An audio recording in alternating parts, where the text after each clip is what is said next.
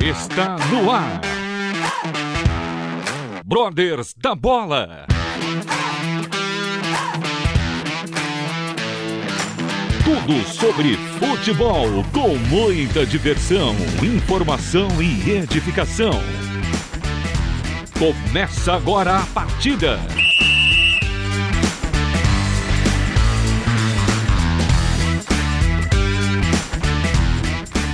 Olá, ouvinte da Rádio Transmundial e dos Brothers da Bola. Hoje, mais um programa especial. Eu sou Eduardo Casoni. Estou aqui com os meus amigos de bancada virtual, Evandro Campos e Danilo Mendes. E um, mais um convidado especialíssimo para brindar o nosso programa. Não é isso mesmo, Evandro? Sim, sim, como não. Boas noites. Estou já aqui posicionado. Opa, desculpa, desculpa. É que eu estou. Eu achei que uh, iríamos fa fazer em, na, em espanhol aqui, mas acho que é possível fazer em português. em homenagem ao nosso convidado. Mas estamos aí, do boa noite. Vamos fazer é melhor. Vamos, vamos, falar melhor em hebraico, melhor, melhor. Opa, hebraico tá valendo também. Hebraico, aramaico. Inclusive, quem é especialista nisso é o pastor o pastor porcão Aqui, Danilo Mendes. que bom, que bom. Boa noite, bom dia. É, quer falar em aramaico, a gente fala isso, só que não, né? o convidado já deu, uma, já deu um spoiler aí do, do sotaque dele, né? Boa noite. Estamos aí na segunda consecutiva, né? Ah, que isso é muito bom duas vezes consecutivas do Porcão em nosso programa. Isso me lembra muito as duas vezes que o Palmeiras visitou a Série B. Evandro, apresente então o nosso convidado especial do programa. Ah, com certeza. O nosso convidado de hoje, já tivemos o, o prazer né, de, de conhecê-lo, eu e o Danilo, né, Danilo? Em 2018, se não me engano, quando estivemos na, no evento da escola da academia Fechando Gol de goleiros. Isso, isso. É um prazer, né, de conhecer, estar junto de Roberto Rojas, este grande goleiro, grande goleiro chi, chileno, chile, chileno brasileiro, né, podemos dizer assim. Já pode, é pode, praticamente. Pode. Depois do transplante, fiquei a metade, metade. Poxa, então... Graças a Deus, né? Pois é, e você vai contar pra gente essa história. E muitíssimo obrigado, viu, por ter aceito o nosso convite e estar aqui conosco hoje para falar um pouco da sua história, da, da, sua história, da sua trajetória e também das bênçãos, né, que Deus fez na sua vida também. É, bom, tem muita, muita, passou muita água embaixo dessa ponte, né? Mas é, Deus tem um propósito com as pessoas e a gente tem que ser fiel a esse propósito, né? Às vezes a gente quer fazer a vontade da gente, mas quando a gente conhece a palavra é, de Deus, é, as coisas são diferentes e os caminhos são diferentes. Então, é só se someter à vontade de Deus que Ele tem um propósito. Amém. Amém, é verdade. Esse é o grande Roberto Rojas.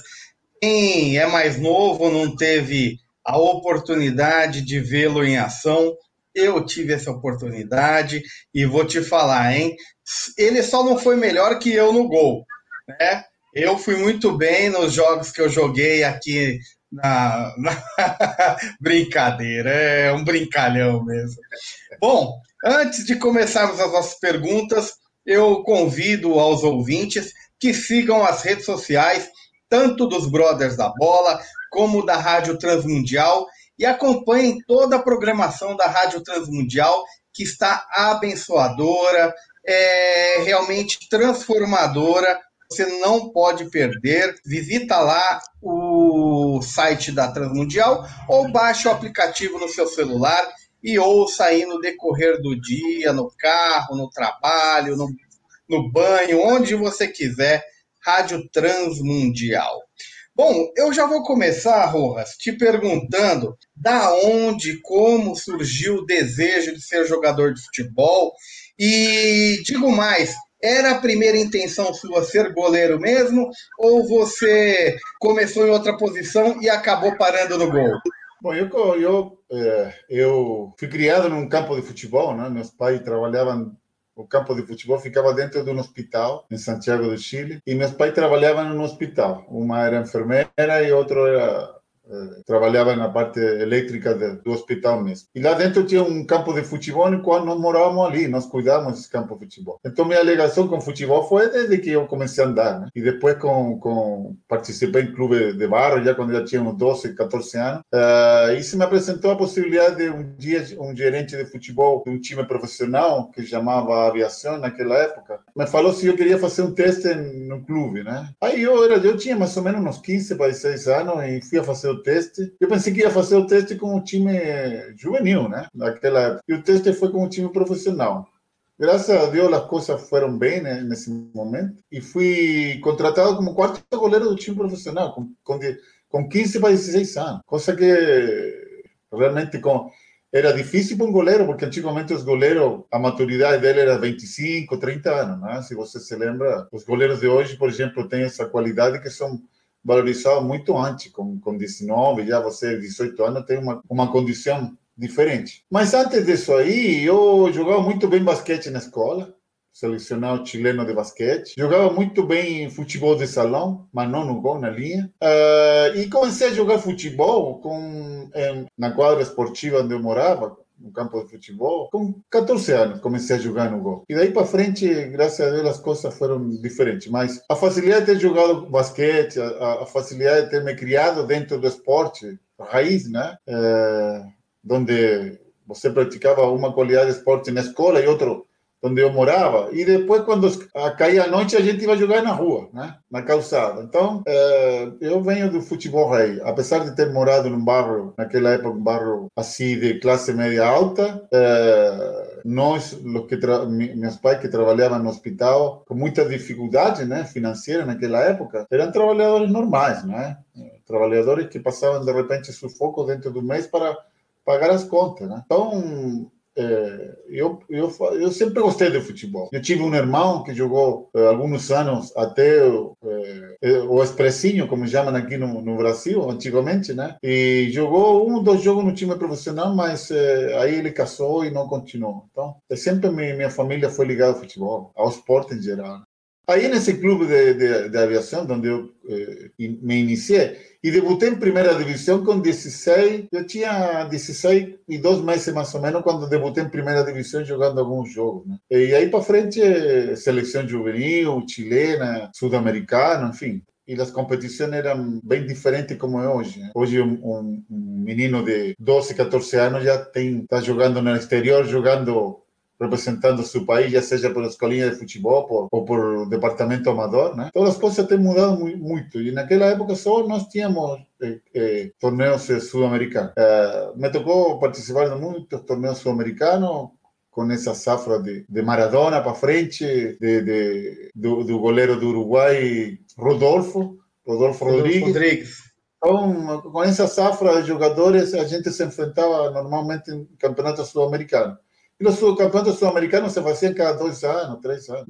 Não se tinha muita oportunidade, mas eh, a gente aproveitou a possibilidade de estar dentro de um clube de futebol. E aí fiquei por sete, oito anos nesse clube, quando esse clube fechou as portas por uma situação financeira, né? até porque pertencia à Força Aérea do Chile, né, uma instituição militar eles fecharam as portas porque na verdade que não, não, não dava lucro e não, não, não era rentável para eles, né? Uh, e fechou as portas e nos deu a possibilidade de ter a carta de transferência. E aí, em uma semana, colocou o veio em cima e me contratou para, a partir do ano 81 até 87, joguei no Colo-Colo e em 87 me transferi para São Paulo. Essa foi minha, minha carreira assim. Lógico com alto e baixo, né? Porque a gente passa, os processos eram diferentes, né? muito diferentes. Futebol em, em, em geral eh, era praticamente o futebol era o, o, espaço que ocupava o futebol dentro da sociedade era muito limitado, né? Os clubes eram muito limitados. Hoje os clubes, a expansão do futebol e na parte financeira se expandiu muito também através do, fora dos campos e isso ha mudado muito. Né? É verdade. Hoje qualquer um é jogador de futebol, não precisa mais ter a qualidade técnica. Hoje até o Evandro e o Danilo poderiam jogar ruim do jeito que são, né, não, Evandro? Vai aí. Tranquilamente, tranquilamente. o, futebol, o futebol teve o desprazer de não me ter, né, atuando, porque eu, eu não quis e não fui atrás, porque se eu tivesse ido, com certeza teria brilhado aí. Porque as condições antigamente era assim, você se apresentava a possibilidade de jogar futebol, aí você, logo em seguida, você eh, já casava, né? E os clubes não te davam uma renda assim para você sustentar o que é tua profissão, certo? E o que é manter uma família. Então, você tinha que optar. E isso aconteceu com muitos jogadores, não só no Chile, aqui também, muitos decidiram por outra, outro caminho que era mais que tinha mais segurança naquela época, né? Mas hoje é diferente porque a segurança do futebol é você ter sucesso maior, entendeu? Por tudo o que envolve o futebol. Então, é o caso de Evandro. Talvez ele teve que escolher um caminho que ele, nesse, nessa hora era de mais segurança que o futebol não tinha. É, eu se eu tivesse jogado, eu ia ser considerado um Mbappé, algo nesse sentido hoje em dia aí. ah, é um brincalhão. Já que você veio brincar, faz a sua pergunta aí, Danilão. Deixa eu fazer primeiro. Vai lá, ah, vai lá, vai lá Evandro. Ô, Rojas, da onde veio o seu apelido, El Condor? Olha, quando o, o, o, eu jogava no time da Força Aérea, o, o, símbolo dele, o escudo dele é um condor, né? é um condor que está estampado na, na, na bandeira da, da, instituição. E quando eu fui contratado pelo Colo-Colo, a primeira foto que saiu num jornal, que um jornalista fez em um jornal do Chile, foi com um condor é, real. Então, deixa eu te falar essa história. Me levou até o antigo clube, até a Força Aérea lá, perto dos aviões que tinham lá, e lá tinha um condor de verdade, é, nos jardins. E ele me levou lá e me tirou uma foto assim. Então, quando eu cheguei ao, ao, Colo-Colo, que é um time mais popular, fiquei com esse, com esse apelido, né, de Condor. Mas eh, depois eu vim entender que, na realidade, tinha muita semelhança ao que eu, meu estilo de jogo, de voar muito, né? De, de sair de posições de confortável. É, e se juntaram as coisas. Agora, no fundo, no fundo, eu me sinto muito satisfeito porque no escudo do Chile sai um condor, né? E sai um, um animal que é do, da Patagônia, que é o Huemul. Então, me sinto feliz, né? Não, não, nunca me incomodou. Não. Essa foi a trajetória do apelido do Conde. Legal. O Rojas, no Colo-Colo você foi campeão duas vezes pelo campeonato chileno, né? É, duas vezes campeão chileno e duas vezes da, do torneio de apertura, que eles chamam lá, né? Seria a Copa do Chile? É, seria uma Copa do Chile, exatamente. Exatamente. Uhum. Contra todos. Certo. certo. O Existe muita diferença do campeonato chileno e com o campeonato brasileiro? Quando você jogou lá e quando você jogou aqui, qual foi a sua maior diferença que você pôde enxergar no, no futebol chileno e no nosso ah, futebol aqui? Muita diferença, cara. A qualidade técnica naquela época do futebol brasileiro era uma, um nível. Imagina, passei por essa fase dos anos 80, que a gente via desde o Chile e olhava para o Brasil, com Zico, com aquele time do Flamengo, com grandes ídolos. Então, então nossa, nossa uh, uh, espelho era o futebol brasileiro naquela. Ou seja, uhum. no, o sonho era jogar primeiro no, no, Brasil. E era o sonho de todo jogador sul-americano, vir para o Brasil jogar. Tanto mudou o futebol que hoje não olham para o Brasil, olham para a Europa, por diferentes eh, situações. Então, naquela época, era difícil sair de, de teu país, porque também o Brasil não olhava para o futebol dos países pequenos, né? Olhava mais para o futebol uruguaio, né? e o futebol argentino. Uhum. Mas nos países pequenos, esquece, era difícil sair de lá. E em 87 saiu em, em uma Libertadores contra o São Paulo. Né? É, São Paulo foi atrás e me, me, me, me contratou, né, 87. É, onde eu tive uma atuação muito boa né, nessa Libertadores. E eu já tinha tido uma, uma boa atuação em Taça América contra o Brasil lá em Córdoba. Uhum. Então se juntaram as duas coisas e São Paulo foi atrás e me contratou. Olha só como me contratou São Paulo. O contrato foi num guardanapo. Nossa. Todo acerto financeiro, menos a questão de imposto, porque eu não sabia muito bem a questão de imposto. Naquela época a gente não tinha empresário, né? Só a gente fazia o contrato. E era leigo nessa área. Nessa área, os dirigentes faziam o que queriam com você, né? Porque uhum. não tínhamos essa evolução que tem hoje que tem empresário, e a, tem um... E a, e a questão da língua também atrapalhava um pouco? Não, atrapalhou muito, né? Olha, quando eu cheguei aqui no São Paulo, bom, aí eu assinei contrato num guardanapo num restaurante. Quem era o diretor de futebol naquela época era Juvenal Juvencio. Né? Ah, e quem era o presidente era Carlos Miguel Aidar. Bom, aí eu vim, cheguei aqui em São Paulo, cara, nos primeiros dois, três meses tinha saudade até do gato que eu não tinha, cara. Sabe? Porque não entendia nada. E, e, e, o grupo, no caso, o Sila só dava risada. Sila é uma pessoa muito especial na minha vida, porque ele sempre eh, me ajudou desde que eu cheguei. Sila, caso do Pita, eh, sempre me ajudou. Dario Pereira, sempre me ajudaram nesse sentido. E foi difícil. Eu queria eh, acabar o, o, ir de férias para o Chile no final de 87 e não queria voltar, porque estava muito difícil. Minha, a, meu filho era pequeno, não entendia a língua. Uh, mudar de, de, de, escola para escola em outro país era bem mais difícil como hoje. Hoje você tem muitas alternativas para teu filho, mas naquela época não. Aí eu fiquei morando dois, três meses num hotel aqui, no hotel, no Transamérica, aqui perto do estado de Morumbi, na Marginal. Mas não é a mesma coisa que você estar tá morando em tua casa, né? Então, em teu cantinho, junto com tua família. O hotel é legal, para, mas para dois, três, três dias, uma semana, é legal, mas não para estar morando dois, três meses. Então, era difícil, era difícil. Aí as coisas, com... fui de férias, voltei das férias, e aí, graças a Deus, as coisas começaram a fluir melhor. Escola de meu filho, é, achei apartamento, aí morava perto do Dario Pereira, no Morumbi, então a gente tinha mais contato com as pessoas. E também tinha que conhecer meus companheiros também, é um processo, né? No começo, quando eu cheguei em São Paulo, não era titular, né? Imagina, depois quase de oito anos sendo titular num time como Colo-Colo, que é um time de povo, é, titular da seleção, aí vinha a São Paulo e fiquei dois, três meses no banco, né? Porque Gilmar estava passando por um bom momento naquela época, um goleiro que já tinha ganhado, ganho muitos títulos em São Paulo naquela época, então era lógico que ele tinha que continuar, independente de outra coisa. E não ia ser eu que ia tirar ele da posição. A gente tinha que esperar com tranquilidade o momento e aproveitá-lo mais, o mais possível. Aí eu tive altos e baixos durante o minha permanência no, no, clube. Eu assinei contrato por dois anos. Eu tive altos e baixos, me machucava muito, comecei a me machucar, porque o trabalho técnico de goleiro e o trabalho físico era totalmente diferente do que nós tínhamos lá. Lá era todo um grupo, né? não era de forma específica, como naquela época já São Paulo trabalhava. Eu me lembro que São Paulo, naquela época, quando eu cheguei, a primeira coisa que fizeram era tirar sangue de mim. Aí eu depois perguntei por que, que eles estavam tirando sangue de mim. Falou assim: não, se vou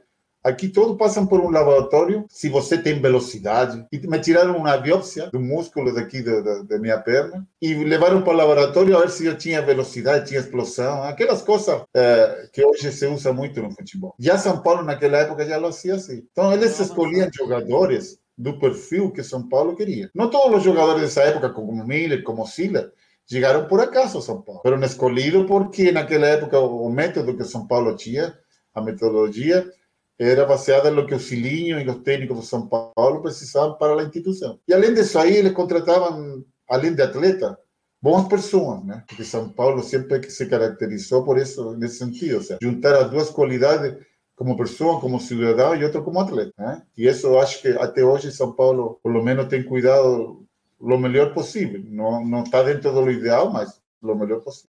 Uh, Rojas, você jogou muito tempo no Colo-Colo, você já falou que é um time de massa. Então, na minha cabeça, é, o Colo-Colo é o maior do Chile. É, ele, ele, ele deve, ser o, deve ser o Corinthians de lá, né? É o maior, Isso, né? Massa, é, massa é, é, é, é o maior, o maior título. É, o clube que mais títulos tem e em torcida o maior, o maior torcedor permanece na. na ah, tá. É, então, na verdade. Anteontem teve de aniversário, cumpriu 96 anos, né? E eles me ligaram aí, fez um monte de, de live com os torcedores, enfim, sempre a gente tá ligado ainda, né? Até porque você. Ma... Clube, desde pequeno, né? Sim, sim. Você marcou a época lá, e eu queria que você falasse sobre o ano de 87, que talvez tenha sido um dos melhores anos seu, hum. onde você foi eleito o melhor goleiro das Américas e o terceiro melhor goleiro do mundo. Fala um pouquinho sobre a sensação de ter a sua atividade reconhecida. Olha, é, para um país que não, naquela época não tinha uma expressão esportiva como tem hoje, é uma coisa fantástica, né? Porque pegar um jogador, pensar um jogador desse tipo de, de competição, é, ir a Chile e um time brasileiro se preocupar e olhar especialmente um jogador que está se destacando no futebol chileno e na e a nível de seleção, é, era nesse momento era grandioso, era espetacular. Então a possibilidade chegou e se concretizou, né? Mas foi por um trabalho assim feito dentro do, do, do clube principalmente, porque na seleção você jogava de vez em quando também, né? não, não tinha por exemplo, eu me lembro que as eliminatórias que eu joguei, duas eliminatórias, duas Taças América, não tinha essa, esses jogos amistosos antes da, das competições. E as competições eram diferentes, né? Eram divididas por grupo, por três grupos em, em, em eliminatória. Então, você tinha pouca possibilidade de jogar na eliminatória. Hoje não, pô, a eliminatória dura dois, três, dois, dois anos e meio, quase três. Então você tem muita possibilidade de jogar a nível de seleção. Antigamente não. Então você tinha que aproveitar cada jogo para você mostrar tua qualidade que, e ver se a, alguém te abriu uma, porta, uma porta naquela época, né? Para poder continuar tu, tu, tu, tua profissão em outro lugar. E a gente aproveitava isso. E, e, e Uruguai, Argentina e Colômbia e todos os países menores utilizavam. Por isso que às vezes o brasileiro hoje, até hoje se sorprende. Por que, que às vezes os países menores eh, ficam, mostram aquela raça, aquele, aquele desejo de ganhar a time brasileiro?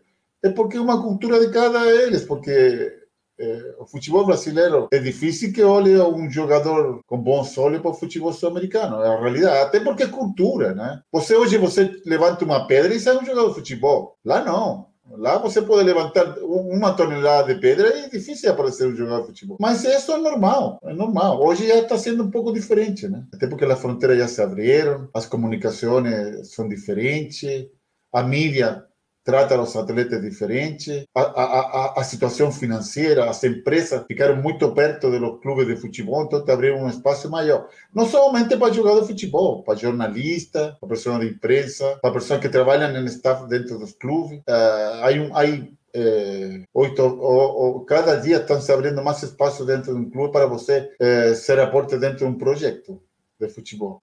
E isso foi é, uma evolução normal, né? Normal, porque a exigência também te faz que você procure aqui ou lá diferentes caminhos para você ter um bom rendimento e todo mundo cresça na tua profissão, né? Eu falo do futebol, né? Eu acho que em todas as áreas também é o mesmo, na parte médica, a evolução da parte da medicina, no jornalismo, é, em todas as áreas, né? Então, ninguém pode ficar atrás por falta de conhecimento. Não tem conhecimento aquele que não quer ter só, né? Mas se você procura, você tem mais conhecimento.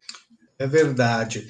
Bom, estamos chegando aqui no fim do primeiro bloco do nosso programa. Estamos conversando com Roberto Rojas, ele que é ex-goleiro de futebol, foi goleiro do grande Colo-Colo, da seleção chilena e passou, não, não, passou pelo melhor time do Brasil, que é o Coringão, mas passou por um time aí mais ou menos que é o São Paulo, tá certo? Da, daqui a pouco voltamos com mais Brothers da Bola. Brothers da Bola.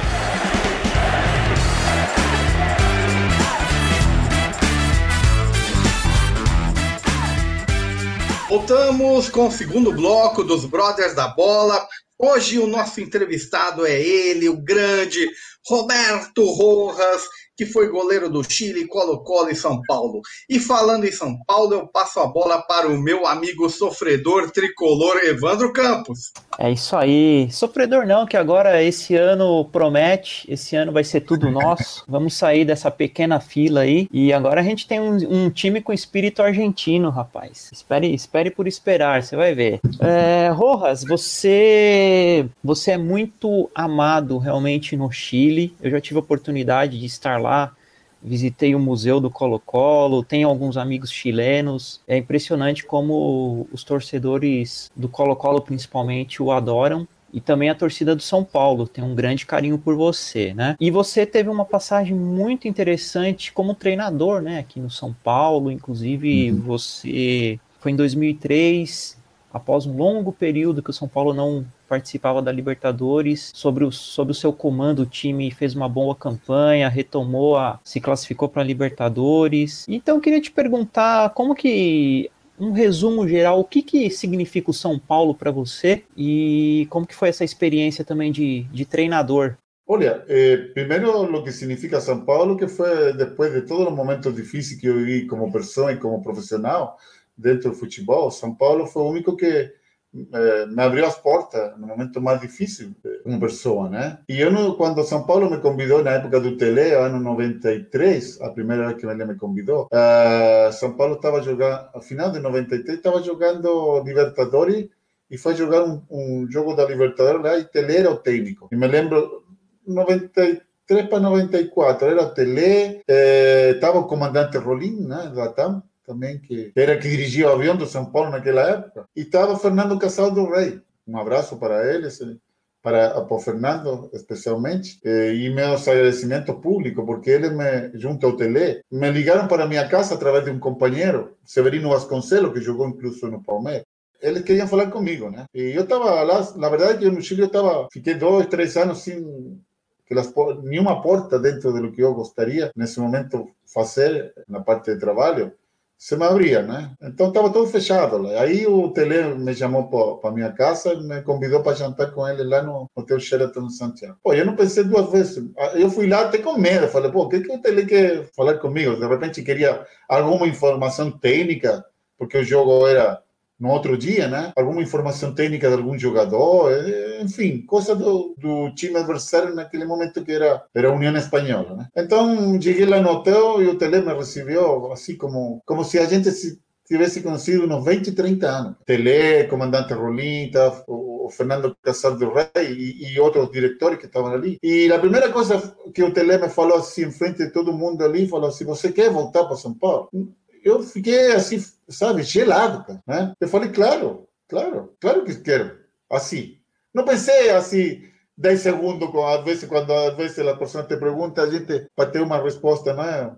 equilibrada, você pensa 10 segundos, não. Eu não demorei 10 segundos, eu falei, claro que quero voltar. Mas ele me perguntou, aonde você queria, gostaria de voltar? Eu falei, falei, gostaria de voltar como técnico de goleiro. Até porque eu sempre pensei ser técnico de goleiro. Aí ele falou assim: vamos fazer o seguinte: você vai daqui uma semana lá, é, acerta todo o, que é documentação lá, volta para o Chile, depois mais uma semana eu te dou para você chegar lá em São Paulo e fazer o curso de técnico porque não tinha curso de técnico. Aí eu fiz o curso de técnico 20 dias, né, naquela época. Uh, aí me formei como técnico mas eu aí eu procurei um caminho na parte dos goleiros, né? Aí conversei com Valdir de Moraes, comecei a conversar com pessoas que já estavam fazendo um trabalho muito grande dentro dos clubes, principalmente com Valdir de Moraes, que ele já tinha trabalhado no São Paulo na época do Tele. E, o Tele me falou assim, vai, você vai fazer o curso, vai trabalhar um tempo no Amador, dois, três meses, e quando pintar a possibilidade é, no time profissional, eu te puxo e você trabalha comigo lá. Eu falei, claro, claro. E assim foi.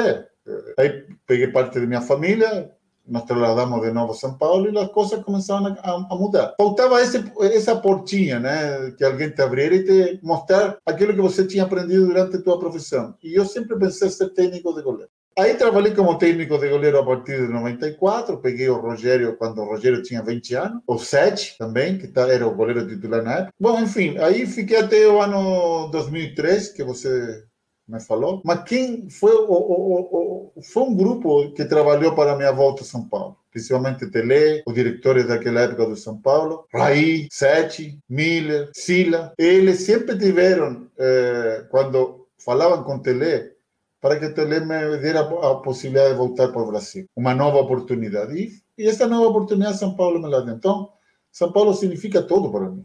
Né? Eu sempre falo assim, eu sou colocolino de Colo-Colo de nascença, mas eh, minha segunda camisa é São Paulo. Não por lo que eu fiz dentro do campo, como futebol, como, como jogador, sino que eles fizeram como pessoa comigo, entendeu? Por isso eu falei anteriormente que São Paulo, o perfil do São Paulo lá atrás, era ter bons atletas e pessoas, boas pessoas, porque assim a instituição se engrandece mais, né? Esse era o perfil. E Tele me convidou e aproveitei a possibilidade, trabalhei com grandes atletas, com grandes técnicos, até que em 2003, de um dia para outro, o presidente Marcelo Portugal Gouveia me chama para minha casa e falou assim, vem, vem aqui no CT que tem uma reunião. Eu falei, ah, tudo bem. Pensei que ia me perguntar dos goleiros, né? Alguma coisa lá tal. Ou, ou, ou ter algum puxão de orelha, alguma coisa errada que não deu certo, né?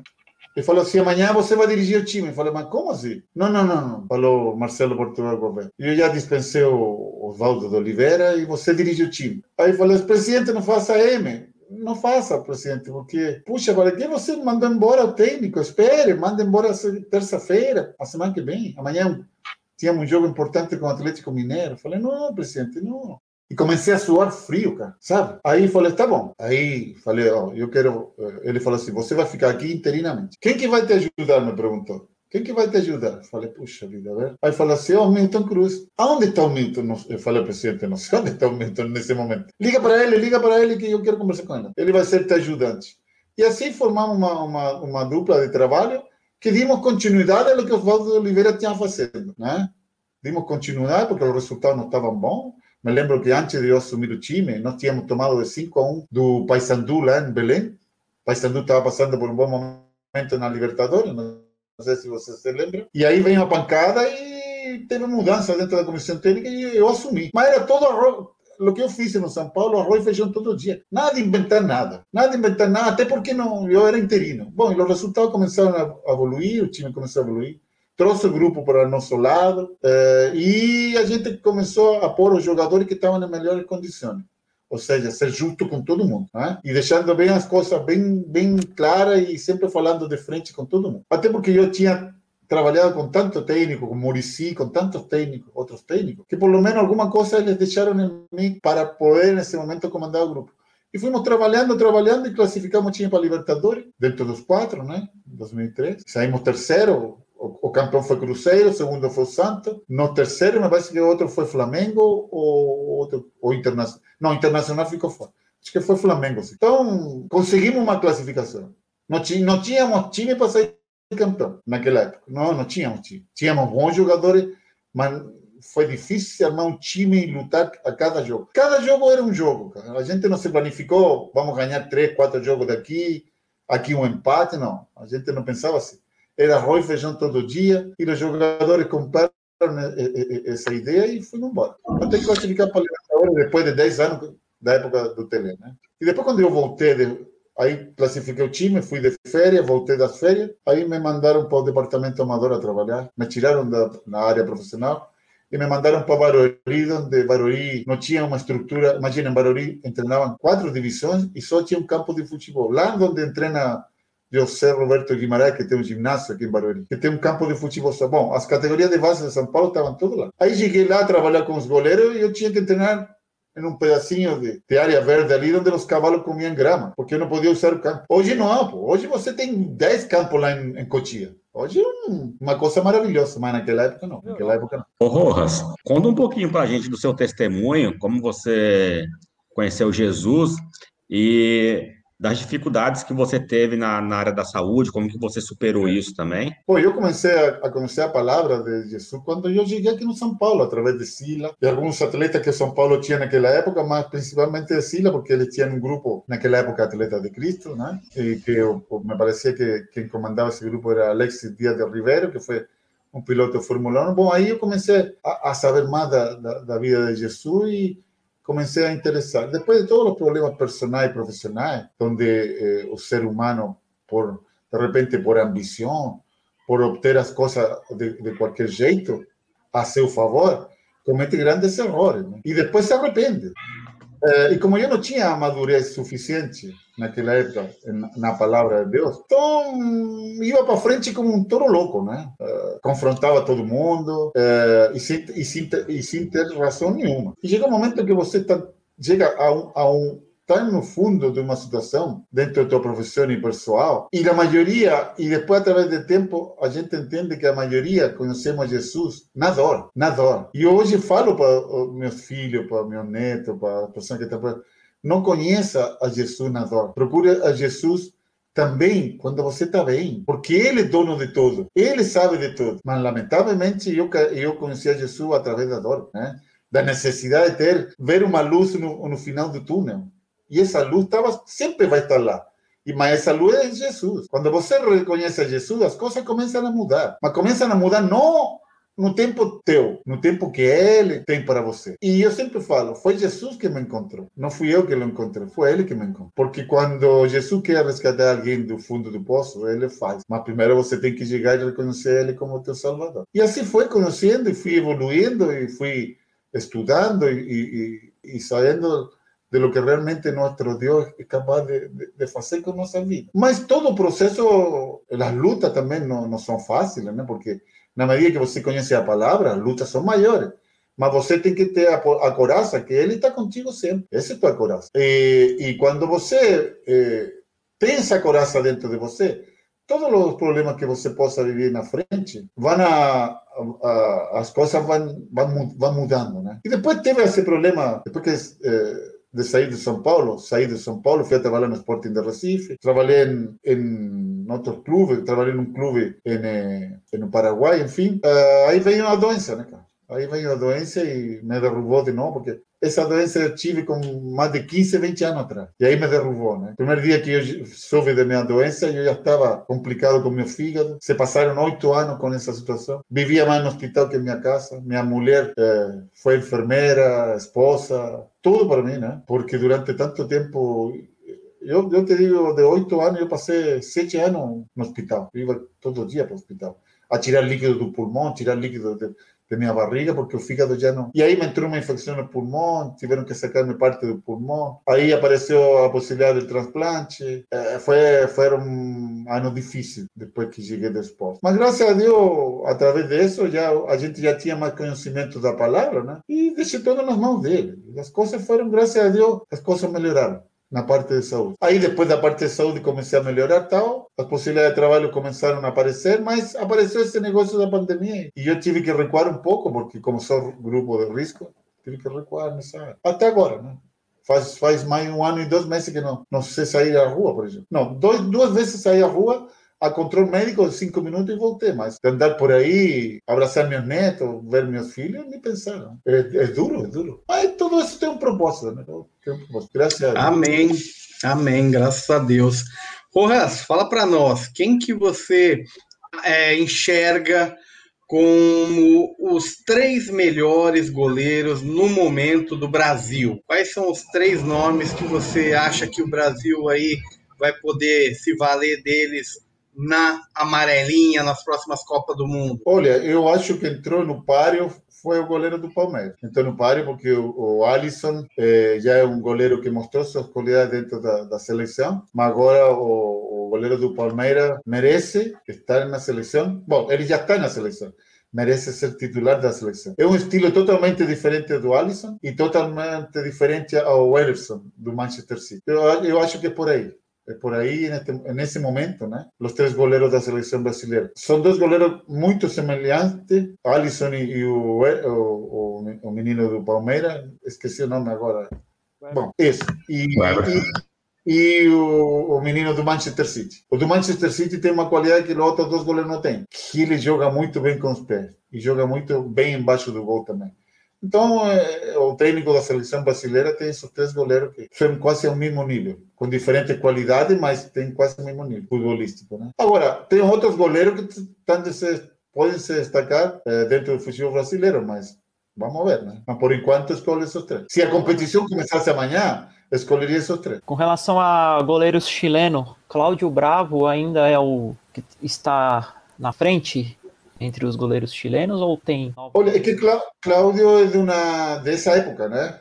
É, eu lembro quando eu jogava no Colo-Colo, eu tirei uma fotografia de, com Cláudio Bravo, quando ele tinha sete anos, era porque seis, sete anos, ele estava na escolinha de futebol do Colo-Colo. O tempo passa, né? A gente vai ficando velho, né? E ele é um goleiro que foi preparado e trabalhado para esse futebol atual. Ele começou a trabalhar com 15 anos com um técnico de goleiro lá nas categorias de base de Colo-Colo. E esse técnico, sem saber como hoje se joga no futebol mundial, começou a trabalhar muito bem ao estilo e escola do futebol holandês, do Van der Sar, goleiro holandês. Esse goleiro jogava muito bem com os pés. E esse técnico de goleiro começou a ensinar ele a bater na bola, a trabalhar muito tecnicamente.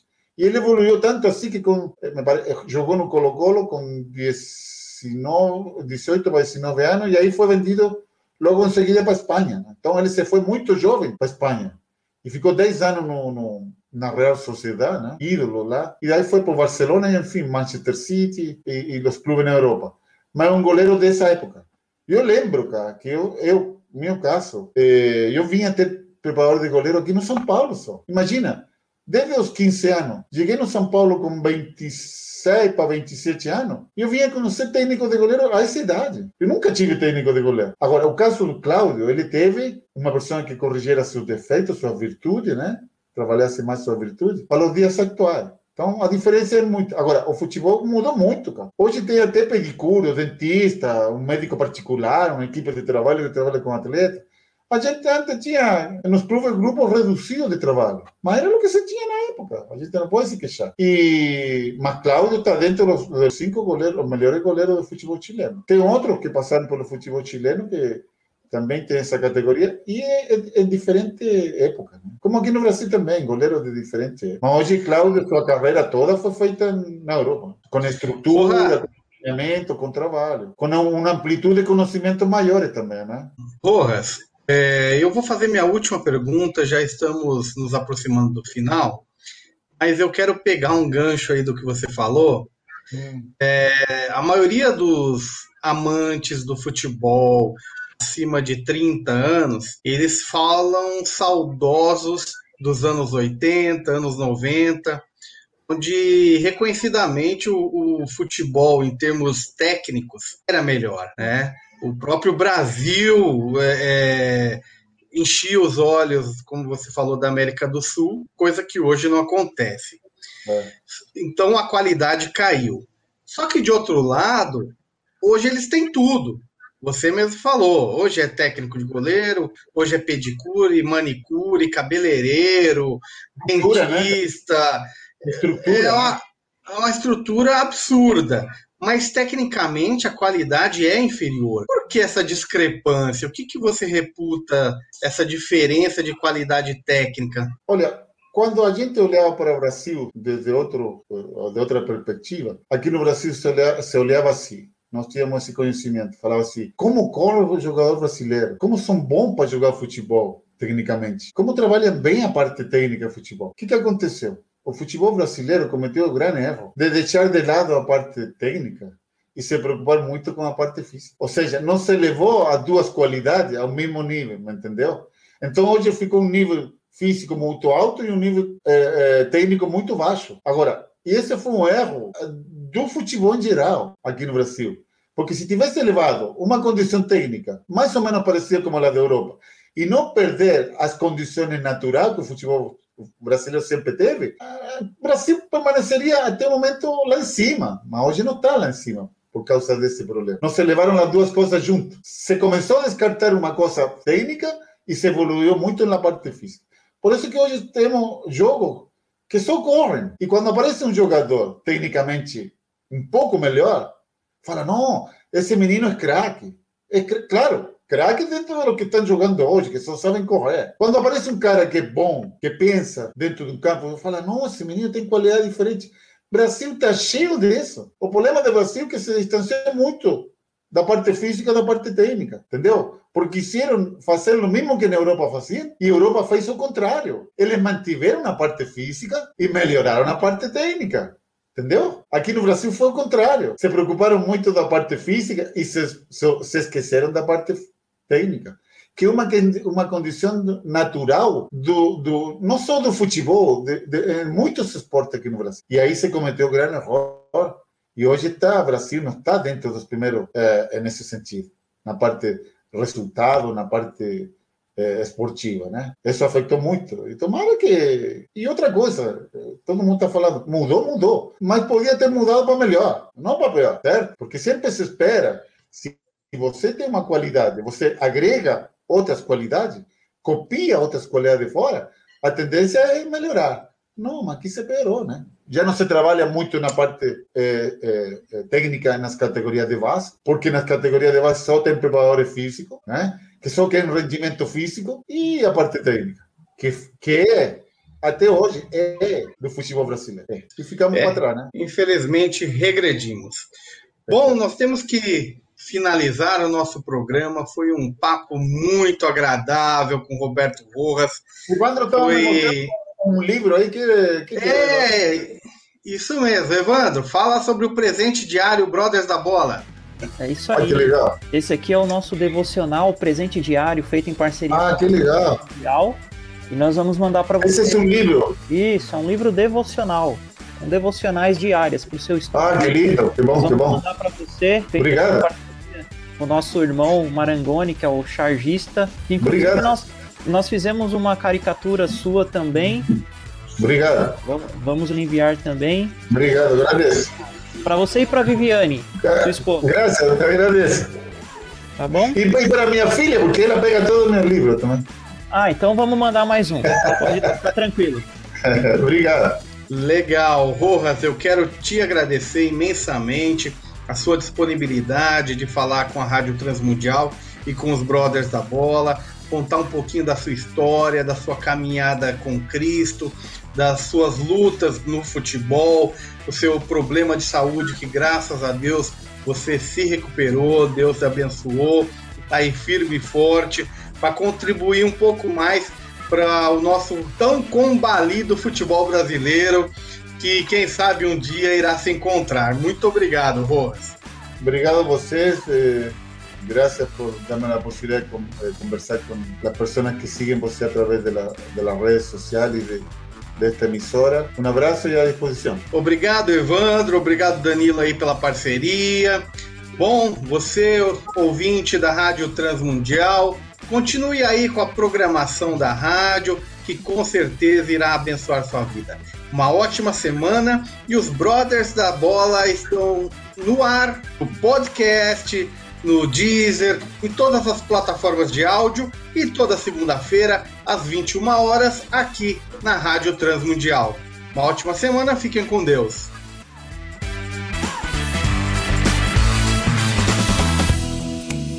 Brothers da Bola, o seu programa futebolístico em parceria com a Rádio Transmundial. Todas as segundas-feiras, às nove da noite. Acompanhe-nos através das redes sociais. YouTube, Facebook e pelo Instagram. Arroba Brothers da Bola. Brothers da Bola. Até a próxima.